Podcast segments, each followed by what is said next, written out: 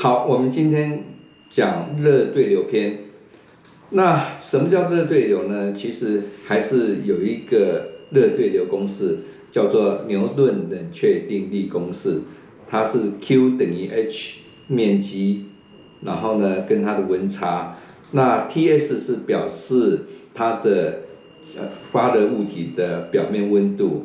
那 T_F 是我们的流体温度，H 是我们的热对流系数。A S 就是我们发热物体的表面的面积。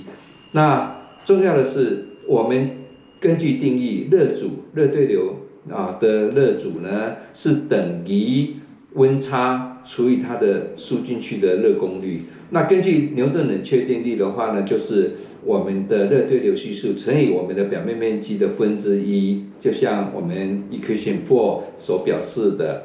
那严格来说，我们在做散热领域呢，热对流才是一个真正有散热的效果。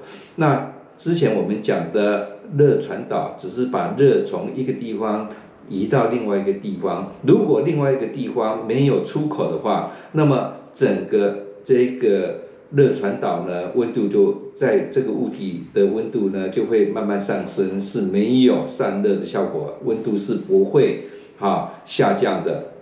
好，我们的热对流系数呢，好会跟两个因素有关系，就是跟我们的温差，也就是环境温度、发热物体的温度有关系。比如说，我们在一百度 C。环境温度零度 C，或者是一百度 C 的发热体，环境温度是五十度 C，显然的环境温度是零度 C 的话呢，效果会比较好。那自然对流呢，它是没有任何的这个啊，这个像风扇这样子主动元件可以让那个气体流动的一个动力。那自然对流完全是靠热空气往上面，因为它的密度低。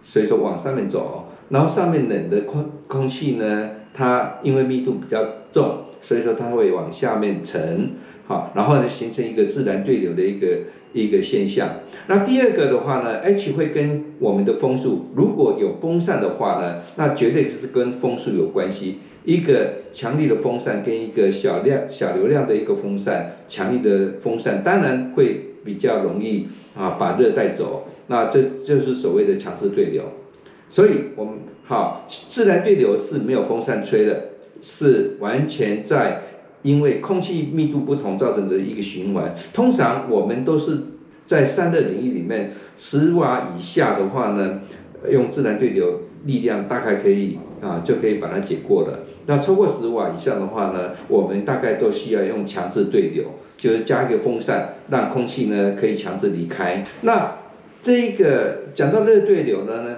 也一定是需要有一个流动的一个介质，比如说是空气呀，比如说是一个水呀，哈，那么这个介质一定是要会流动的。那同时要注意，在热对流的话呢，你不要幻想是你的物加热物体的温度会低于室温，这是不可能的事情。要低于室温的话呢，那一定是类似家用冷气机用那那一种。